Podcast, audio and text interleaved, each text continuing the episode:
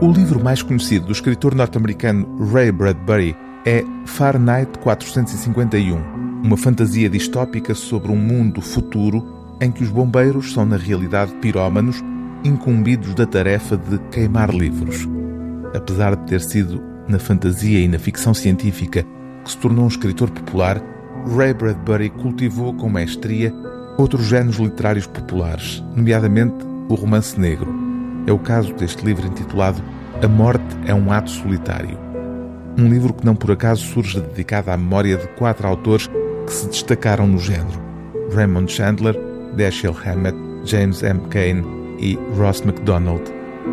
Acontece que Ray Bradbury não é o típico autor de histórias de crime e detetives, o que faz com que este romance, apesar de evocar as convenções do género, fuja ironicamente delas. É verdade que há crimes, que há um detetive, embora entre as vítimas, e um escritor a tentar conciliar as incógnitas de uma situação bizarra onde não faltam cadáveres a dar à costa numa praia da Califórnia. Nesse dia, muito mais tarde, quando os afogados apareceram, estragaram completamente os piqueniques ao longo da praia. As pessoas estavam indignadas e, arrumando tudo nas suas cestas, regressaram a casa. Os cães, que correram ansiosamente para ver os estranhos que jaziam na areia, foram chamados por mulheres zangadas e homens irritados.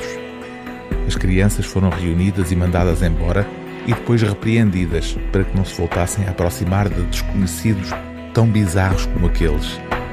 Afinal, o afogamento era um assunto proibido. Tal como o sexo, nunca era discutido. Dizia-se que quando uma pessoa afogada se atrevia a chegar à costa, ele ou ela eram considerados persona não grata.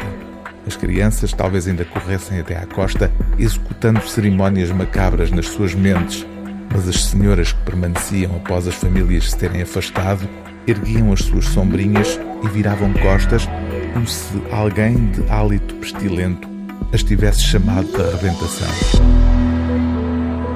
O livro do dia TSF é A Morte é um Ato Solitário de Ray Bradbury, tradução de Maria João Freire de Andrade, edição Cavalo de Ferro.